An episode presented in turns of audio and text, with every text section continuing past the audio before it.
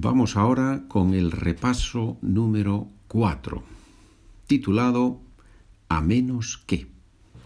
Ya sabes que son lecciones, mini lecciones muy específicas para repasar, para practicar un aspecto muy concreto de la lengua. En este caso, el conector a menos que. Oración. No vamos a salir de casa a menos que deje de llover. No vamos a salir de casa a menos que deje de llover. Similar si digo no vamos a salir de casa si no deja de llover.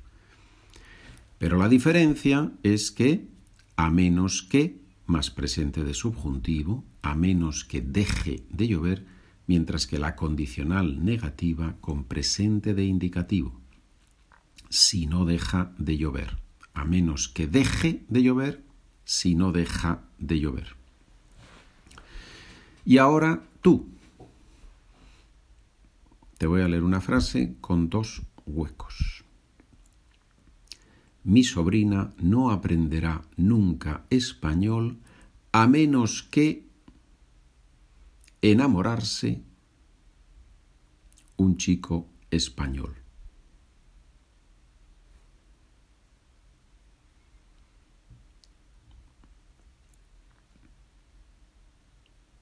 ¿Qué escribes ahí? En ese hueco caben varias palabras en ese hueco. Mi sobrina no aprenderá nunca español a menos que enamorarse un chico español. Respuesta correcta. Mi sobrina no aprenderá nunca español a menos que se enamore de un chico español. Se enamore de, el verbo enamorarse de alguien en español, a menos que más presente de subjuntivo.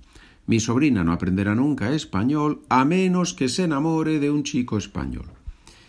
La misma frase con otro verbo, con otra no con otra estructura, con la misma estructura, pero con un verbo diferente. Y con dos posibles soluciones.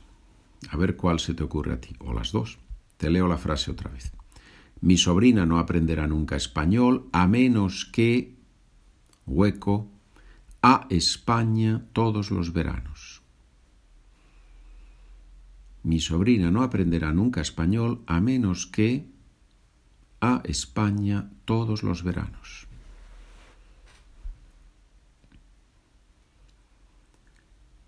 Menos que viaje a España todos los veranos, vaya a España todos los veranos.